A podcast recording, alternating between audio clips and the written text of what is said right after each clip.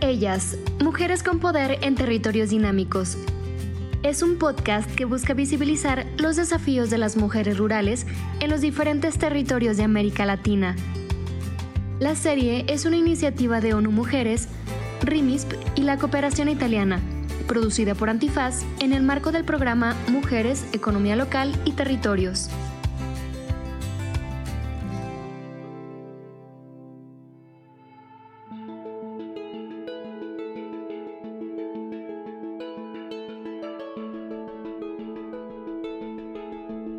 Hola, bienvenidas y bienvenidos nuevamente a nuestro podcast Ellas, Mujeres con Poder en Territorios Dinámicos. Les saluda Celeste Molina, directora de RIMISP para Centroamérica. En este episodio conversaremos sobre el rol de las mujeres en las diversas dinámicas territoriales. Para ello, conoceremos algunas experiencias exitosas orientadas a fortalecer las capacidades de las mujeres para promover la transformación territorial mediante el diálogo, el empoderamiento y la capacidad de movilización de recursos. Escucharemos los testimonios de lideresas vinculadas con esas experiencias, quienes nos comentarán los principales desafíos que enfrentan en sus territorios y sus principales apuestas para promover la transformación de sus territorios. Pero primero quiero presentarles a nuestras invitadas del día de hoy, quienes nos contarán un poco más de dos experiencias muy interesantes, una en El Salvador y otra en Colombia. Hoy nos acompaña Ileana Gómez, socióloga, investigadora y miembro del equipo de dirección de la Fundación Prisma del Salvador. Bienvenida, Ileana. Muchas gracias, Celeste. Es un gusto para mí estar compartiendo con ustedes estos temas. Gracias, Ileana. Y también nos acompaña mi colega de RIMISP, Milena Umaña, socióloga, experta en desarrollo rural e investigadora de RIMISP en Colombia. Bienvenida, Milena. Muchas gracias Celeste y a todo el equipo por, por la invitación. Es un placer poder compartir con ustedes este espacio y contarles de nuestra experiencia en Colombia. Pues es un gusto poder conversar con ustedes hoy. Eh, quería comenzar por pedirles que nos comenten cuáles son las características de los territorios donde se desarrollan las iniciativas y qué se quiere lograr con estas iniciativas. Comencemos con Iliana, que es responsable de la iniciativa Territorios en Diálogo en el departamento de Aguachapán, en El Salvador. Adelante, Iliana. Gracias. Nosotros estamos trabajando en Aguachapán y particularmente ahora voy a hablar de la parte sur. Se conoce como Aguachapán Sur porque es una zona costera. Esta zona es muy rica en recursos naturales, hay áreas naturales protegidas, zonas de conservación porque tiene un área muy importante de manglares y otros ecosistemas que la han hecho también objeto de una serie de actividades y proyectos como con el Fondo Verde del Clima, no es una zona con mucha costa, hay pesca, hay mucha belleza escénica.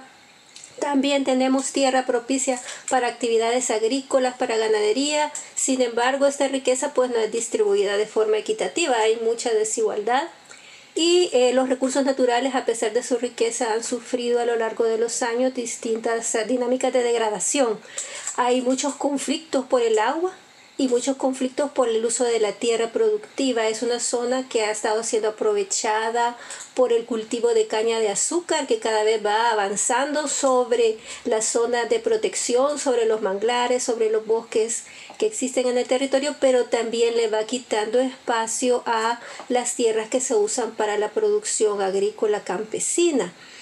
Además de esas características más rurales, también es, una zona de frontera, es el límite con Guatemala y esto produce una fuerte actividad comercial, de intercambio, hay mucho comercio informal en la zona más cercana a la frontera y cierta inseguridad porque es una zona de paso no solo de actividades lícitas, sino que también ilícitas, migración, narcotráfico y presencia de pandillas en algunas partes del territorio. Gracias, Iliana. Muy interesante. No cabe duda de que es un territorio complejo, según lo que nos describes. Y Milena, entiendo que la experiencia que nos vas a compartir se llama Te da Paz y se lleva a cabo en el Alto Patía y norte del Cauca, en Colombia. ¿Nos puedes compartir un poco sobre este territorio y lo que están trabajando allá? Eh, bueno, TEDAPAS es una plataforma virtual en la cual confluyen varios de los resultados del proyecto, pero esto hace parte de un proyecto más eh, amplio que se llama Apoyo a la Participación Incidente y el Proceso de Construcción de Paz en el Norte del Cauca y el Alto Patía. Es un proyecto financiado por la Unión Europea em, que implementamos tres socios, dentro de los cuales está RIMIS, la Fundación Avina y el Instituto de Estudios Interculturales de la Universidad Javeriana de Cali.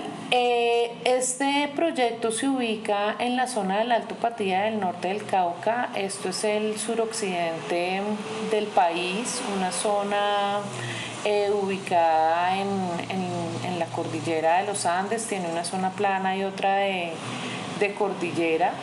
Eh, el Alto Patía del norte del Cauca fue una subregión que se delimitó recientemente a raíz de la firma del acuerdo de paz entre el gobierno y la guerrilla de las FARC con el fin de implementar los programas de desarrollo con enfoque territorial o PEDETs. Eh, de, estos, de estas subregiones hay 16 en el país. Esta es la que más municipios eh, tienen. El, municipio pues es la, la entidad territorial. Eh, tiene 24 municipios de tres departamentos, eh, de, dos del, Valle del Cauca, eh, varios del Cauca y otros de Nariño. si bien estos municipios tienen pues diferencias en términos de, geografía y de sus realidades sociales, pues tienen también una de de una gran riqueza intercultural donde confluyen campesinos, indígenas, afrocolombianos. Es una zona que se ha destacado a nivel nacional por sus procesos de liderazgo de la sociedad civil, de defensa por los derechos humanos, eh, de defensa por los derechos indígenas, por el derecho al acceso a la tierra, al agua. Em, y también es, es, una zona que tiene un, un gran potencial em, en términos de, del agua, em, al, ser parte de, la cordillera, la atraviesa también el, el río Cauca, como les mencionaba, son 24 municipios que además fueron escogidos para ser parte de esta subregión, eh, teniendo en cuenta en el marco de la implementación del acuerdo de paz varios, varias características, entre esas sus niveles de pobreza, en particular la pobreza extrema y las necesidades básicas insatisfechas, el grave de afectación derivado del conflicto en Colombia, que ustedes saben ha sido un conflicto que ha durado más de, de 50 años, ahorita estamos en otra coyuntura de, de, conflicto, no es que se haya terminado ni mucho menos, pero digamos este que se con, con la guerrilla de las FARC. Eh, la debilidad institucional, administrativa y la capacidad de gestión de estos municipios y la presencia, la presencia de cultivos de uso ilícito y otras em, economías ilegales. Entonces, digamos que a, partir de esas características se unificaron estos 24 municipios de los tres departamentos, pero eh, pues se debe destacar eh, también su potencial cultural, ambiental, están ubicados en el macizo colombiano, es un gran, son municipios productores de agua y de, ecosistemas diversos y tienen un potencial agrícola eh, muy amplio. Perfecto, ya entiendo.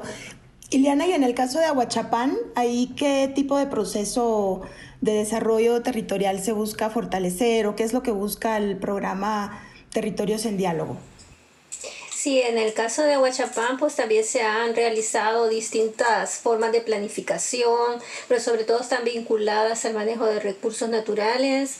Hay planes de desarrollo que están muy enfocados en la conservación de las áreas protegidas, ¿no? La, la zona de manglares y la zona alta, se llama zona de conservación barra de Santiago el Imposible, porque es un ecosistema es que está vinculado entre la parte alta donde hay café y la parte de abajo donde hay manglares. También hay otros sitio Ramsar, que es el humedal de la Barra de Santiago. Entonces, alrededor de estos elementos es que se ha estado haciendo esfuerzos, pero son bastante específicos, orientados a mejorar el manejo de recursos naturales, a generar empleos verdes.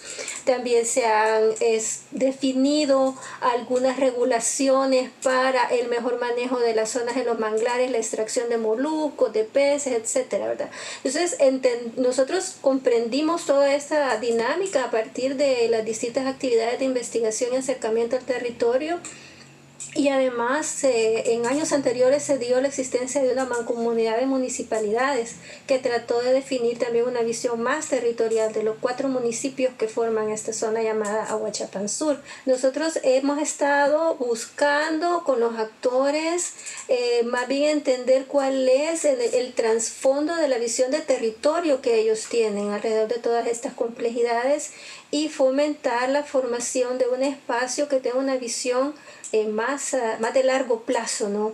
que permite la articulación de los esfuerzos locales con otros actores nacionales, con la cooperación y que pueda ir construyendo también un rumbo más articulado con la juventud del territorio, porque si bien hay acciones específicas para los jóvenes, lo que se da es tener eh, la, la, agenda de juventud aislada de la agenda del desarrollo territorial y generar para ellos algunas estrategias muy limitadas de actividades deportivas o algunas capacitaciones aisladas que no permiten que los jóvenes que son una fuerza con mucha capacidad en la zona se conviertan en un elemento clave para, para potenciar el desarrollo de los territorios. Nosotros lo que estamos buscando es un proceso que acompañe a los actores en el ejercicio de definir su visión de largo plazo territorial basado en su idea de bienestar, cuáles son sus lógicas eh, sobre el bienestar, a qué se aspira el territorio y en la identificación también de las principales problemáticas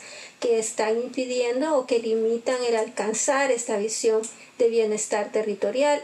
Y lo que buscamos o como nuestra estrategia principal en Aguachapar Sur es que estas coaliciones sean construidas no solo desde las bases, sino con el protagonismo de los jóvenes del territorio, que es con los que hemos empezado a hacer el trabajo de campo. Entonces, en este contexto de estas iniciativas que nos comentan, ¿cuál es el rol que juegan las distintas formas de organización? No sé si son redes, coaliciones territoriales, ¿cuál es el rol que tienen que tener estas formas, digamos, de coordinación y de organización de los actores territoriales para eh, el abordaje de esta problemática de los territorios que nos describen? Milena. Por un lado, eh, uno de los resultados más fuertes es la conformación de una red de instituciones y organizaciones de carácter nacional, regional y local eh, que se conforma para participar de manera incidente en los espacios de ejecución, seguimiento y evaluación eh, previstos en, en, los procesos de construcción de paz territorial. Esto tiene que ver con la implementación del acuerdo de paz, pero no solamente.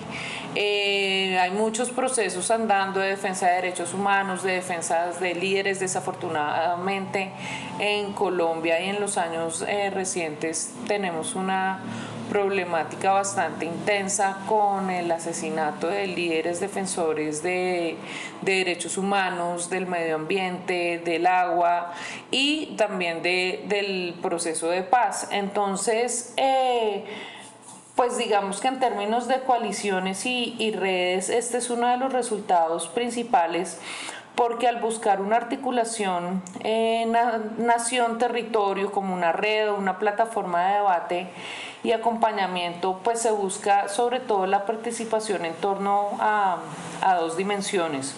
Por un lado, la construcción de la política pública en general, de, de, especialmente la política pública de desarrollo territorial y su acompañamiento y por el otro lograr un, debate más amplio frente a la reforma rural integral contemplada en el acuerdo de paz y el logro de impactos locales para la política pública eh, de paz. Muy interesante. Y en el caso de El Salvador, Iliana, tú nos comentabas que trabajan sobre todo con jóvenes. Sí, estamos empezando a dinamizar las coaliciones con la juventud y esto también tiene mucho que ver con las diferentes actividades que se han estado desarrollando con el proceso de coaliciones transformadoras donde los jóvenes son unos actores clave, no son actores eh, priorizados. Con ellos lo que vamos, estamos haciendo, pues primero ha sido un ejercicio de comprender su visión de territorio, de también de confirmar si les interesa seguir viéndose en ese territorio en su vida futura y es 98% se ven en su territorio trabajando en él, lo que buscan es oportunidades, ¿verdad? Oportunidades laborales, oportunidades de ingreso, desarrollar sus propuestas de emprendimientos, hay emprendimientos en turismo, hay otros emprendimientos de tipo agrícola, hay jóvenes que también son voluntarios de organizaciones ambientalistas, en fin, es una diversidad de actividades que existen en la zona, pero que no tienen esa visión de largo plazo y que tampoco tienen una, es, mm, no tienen una institucionalidad que los acompañe en el largo plazo. Eso es un gran desafío para estos territorios rurales en El Salvador. Muy interesante, gracias Ileana. Y bueno, como ustedes saben, en este podcast hemos estado haciendo conversaciones diversas eh, con mujeres sobre todo y, para entender a profundidad los desafíos, los retos que enfrentan las mujeres rurales. Pero pues claramente las mujeres también están en los contextos de estos territorios. Por eso en el episodio de hoy nos queríamos detener un poco más para entender estas dinámicas territoriales. Pero ahora les pregunto cómo ha sido la participación de las mujeres en estas redes y en estas coaliciones y en estas dinámicas eh, territoriales, ¿no? ¿Qué nos pueden contar de, su participación? ¿Qué logros han tenido? ¿Qué avances? Si quieren, eh, empezamos con Milena.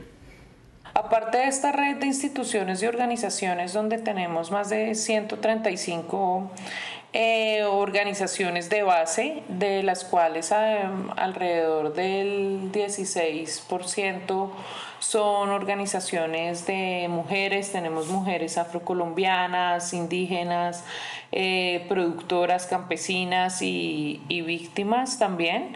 Eh, el proyecto cuenta con otros dos resultados. Por un lado está la plataforma virtual eh, que tú mencionabas al inicio, Celeste, Te Paz. Los invito a, a visitarla, el www.tedapaz.co. Eh, en esta plataforma virtual mostramos varios de los resultados de, del proyecto. Acá también hay muchos podcasts, videos y testimonios de, de mujeres que han participado del proceso, que cuentan personalmente sus, sus experiencias y, y, lo que han, han sacado de, de, él. Entonces esta plataforma ha querido ser un, un lugar donde confluyen la, la red y los procesos de formación.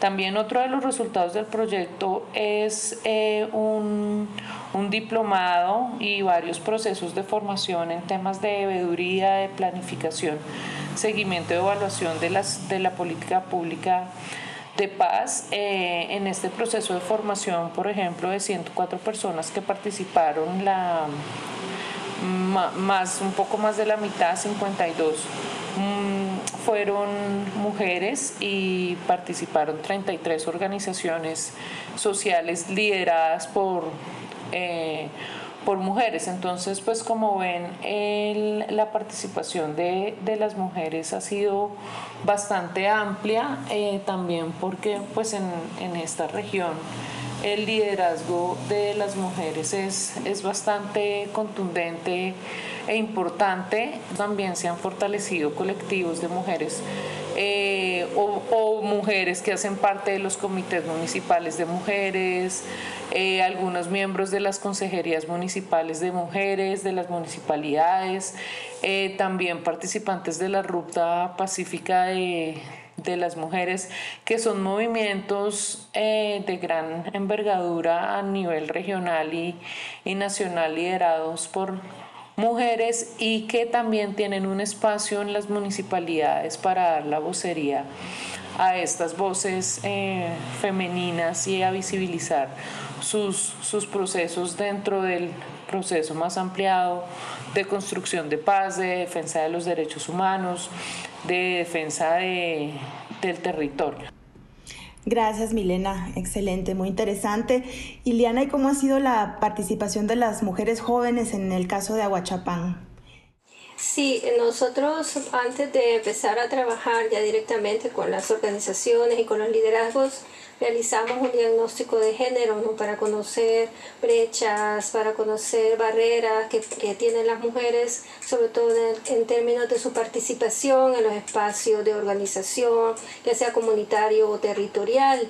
Eh, nos encontramos con un territorio donde hay una dinámica de organización bastante fuerte que está muy vinculada a todos esos procesos de manejo de recursos naturales. Hay organizaciones eh, de manejo de recursos naturales lideradas completamente por mujeres, por ejemplo, pero también hay acciones de defensa del territorio por los conflictos con el agua y, y por la tierra, por el uso productivo de la tierra que están lideradas por las mujeres. Entonces estas dinámicas han hecho crecer los liderazgos en Aguachapán Sur.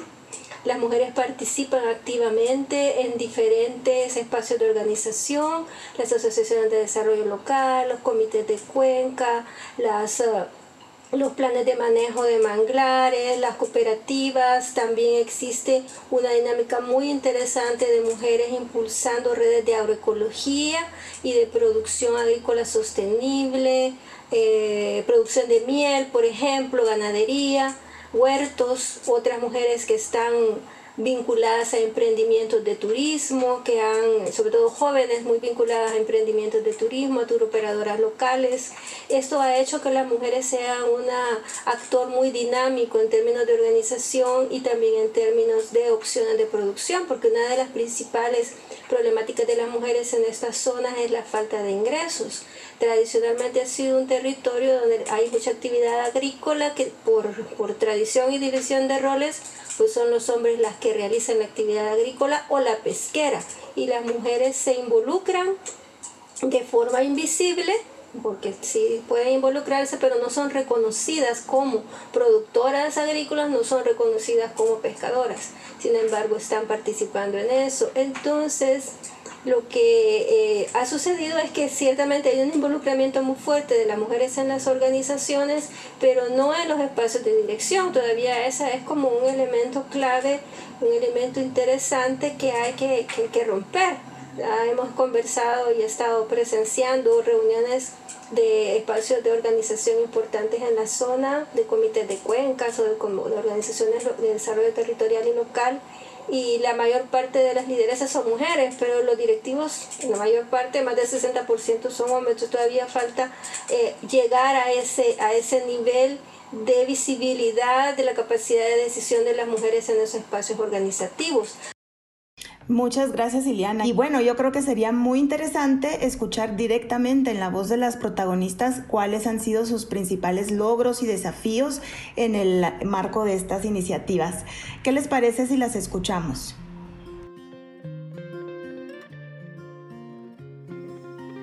Bueno, mi nombre es María Ovidia Palechora Anacona, yo soy de origen yanacuna del territorio del macizo colombiano al sur del departamento del Cauca. Y bueno, es muy importante que, eh, ¿cuáles son los principales problemas que hay en el departamento del Cauca? Diríamos que eh, hay un tema de conflictividad, hay un tema de, disputa territorial, por eso tenemos presencia de toda clase de grupos armados. Eh, y eso a raíz de qué? A raíz de que las políticas de Estado pues realmente no dan respuesta a resolver la situación social que vivimos en el departamento y en el país, ¿cierto? Pero ¿qué me gustaría que, que, se transformara o que se trabajara? Bueno, nosotras, sobre todo las mujeres, creemos en la paz, creemos en esas iniciativas de paz muy pequeñas que fortalecen la macro. Y en ese sentido, eh, nosotras sí queremos que se empodere, se fortalezcan la visión de las mujeres desde las diferentes miradas y que se fortalezca las iniciativas de ellas, la construcción de paz, desde las diferentes formas, ¿no? desde el tejido, desde la palabra, desde el liderazgo, desde eh, la medicina. Cuando hablo de la medicina, estoy hablando de las sabedoras de la medicina, ¿sí? Y desde la comunicación, desde nuestra palabra, desde nuestro ejercicio diario, sería muy importante que las mujeres potenciáramos la participación en los diferentes niveles. ¿Para qué? Para que le demos otra mirada a este país. Ya es hora de que sean las mujeres las que orienten y tomen decisiones en el departamento y en el país. Y en ese sentido, pues nos venimos organizando en un tejido que nos permita potenciar a mujeres con dignidad, con autonomía, autodeterminación y con ojos de águila, que quiere decir de que no fortalezcamos el sistema excluyente, racista y patriarcal, sino que transformemos realmente la vida de nosotras, la vida de la familia, la comunidad y de una nación. Eh, mi nombre es Vivian Yesenia Calderón de Asensio. Este, yo vivo en departamento de Aguachapán, municipio de Jujutla, Cacerillo, El Capulín, Cantón San José Naranjo. Eh, yo pertenezco a la Junta de Agua de mi zona que se llama Cuneloc. De allí soy, ocupo el cargo de, de segundo, bueno, de la Junta de Vigilancia. Eh, también este, soy, pertenezco a una cooperativa y también estoy en la asociación de ADESCO de mi comunidad el principal problema que hay en mi comunidad sería este, como que las comunidades se desarrollen y que tengan este, que sean autosostenibles y también la equidad de género que cuesta que las mujeres participen en, asociaciones. Este, nosotros, bueno, como Junta de Aguas nos hemos organizado, a este, estamos gestionando un proyecto a ver si se pudiera lograr de las personas siembren árboles frutales en sus parcelas y así solucionamos dos problemas. Uno sería la captación de agua para los mantos acuíferos y la otra sería el, desarrollo sostenible de sus, de sus familias, porque al vender los frutos ellos ya tienen una entrada económica en sus hogares. Somos importantes porque así como los hombres este, participan, así nosotros tenemos que participar y para que nosotros nos desarrollemos más y aprendamos más cosas nuevas. En mi comunidad casi no hay espacio para las mujeres participen, pero sí es deber, de buscar e involucrar a las mujeres para que ellas se, se vayan desarrollando como personas y como mujer y ver sus valores también. Pues ha sido muy enriquecedor contar con los testimonios de estas lideresas directamente desde los territorios del Cauca y de Aguachapán en El Salvador. Iliana y Milena, antes de despedirnos, yo quisiera pedirles que nos compartan una reflexión final sobre el rol que tienen las mujeres en la transformación de sus propios territorios y cómo puede fortalecerse su capacidad de organización e incidencia. Bueno, yo, yo quisiera cerrar con, la importancia tanto para las, las organizaciones de mujeres como para las organizaciones eh, sociales y, en general como para esos procesos de construcción de redes y, coaliciones tan, tan necesarias, eh, la necesidad de lograr un, un mayor y mejor desarrollo de capacidades de la sociedad civil organizada para tener ejercicios de ciudadanía informada y, responsable que, puedan expresarse en una participación incidente, los procesos democráticos, en el caso de Colombia, en la construcción implementación de los resultados derivados del acuerdo final, y, pero también frente al punto de reforma rural integral y, a nivel eh, pues de, de Latinoamérica temas que, nos afectan a todos, como el tema de la defensa de, del agua, del medio ambiente y de, esos eh, procesos y, liderazgos eh, sociales tan, tan importantes. Eh, insistir en la necesidad de tener, de contar con la articulación de redes locales y, y nacionales em, y de fomentar un real y transparente debate nación-territorio, que la política pública em, baje a, los territorios, que haya un diálogo en, en doble vía, una construcción realmente mm, eh, eficiente y, informada para el desarrollo territorial eh, basada en, información pública y de las organizaciones que sea eh, de calidad para todos. Entonces, pues esta sería como mi, mi reflexión final, pensar que estos no son procesos de, de corto ni mediano plazo, sino ver uno cómo puede generar transformaciones en, en el largo plazo, transformaciones territoriales que, que contribuyan a, a, lo que RIMIS tanto trabaja de un, eh, un desarrollo con, con cohesión eh, territorial. Muchísimas gracias, Milena. Iliana, para cerrar. Sí, yo también concuerdo con Milena en ese gran desafío de acompañar a los territorios en el largo plazo, no entender que estamos apoyando procesos que seguramente van a dejar huella no solo en la generación actual, sino que en la siguiente.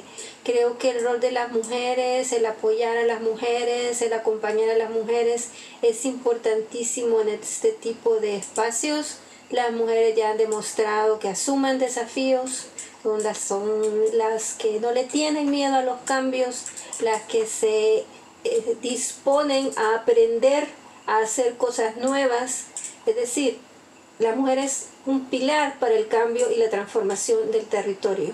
Lo que necesita es ese acompañamiento de largo plazo, lo que necesita es también un apoyo en la capacitación, en la generación de capacidades diversas y en la visibilización de sus distintos roles los roles de cuidado, los roles productivos, los roles innovadores, los roles en los espacios políticos, los roles en los espacios organizativos comunitarios y locales.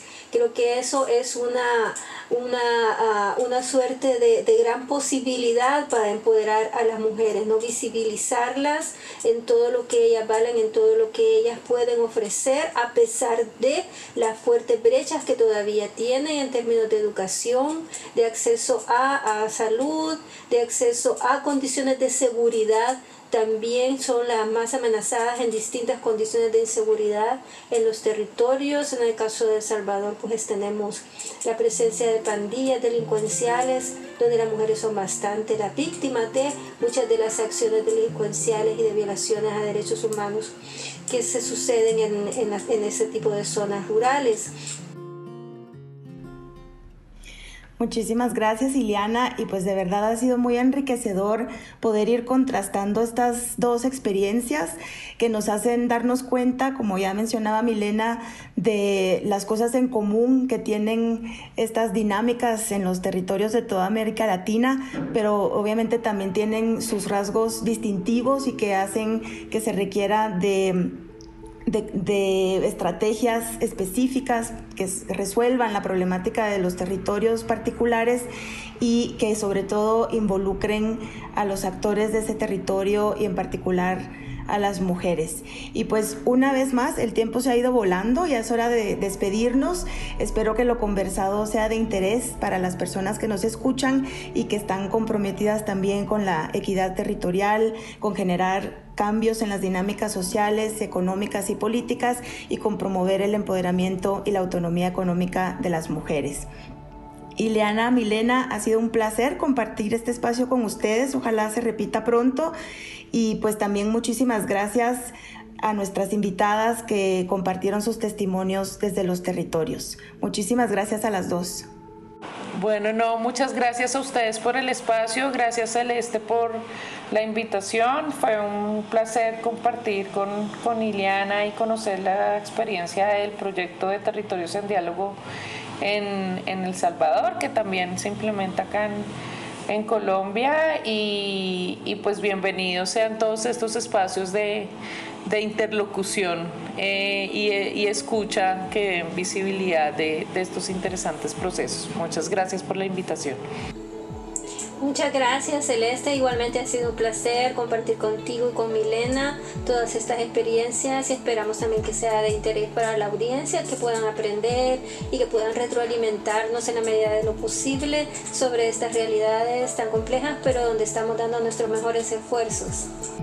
Muchas gracias y hasta la próxima.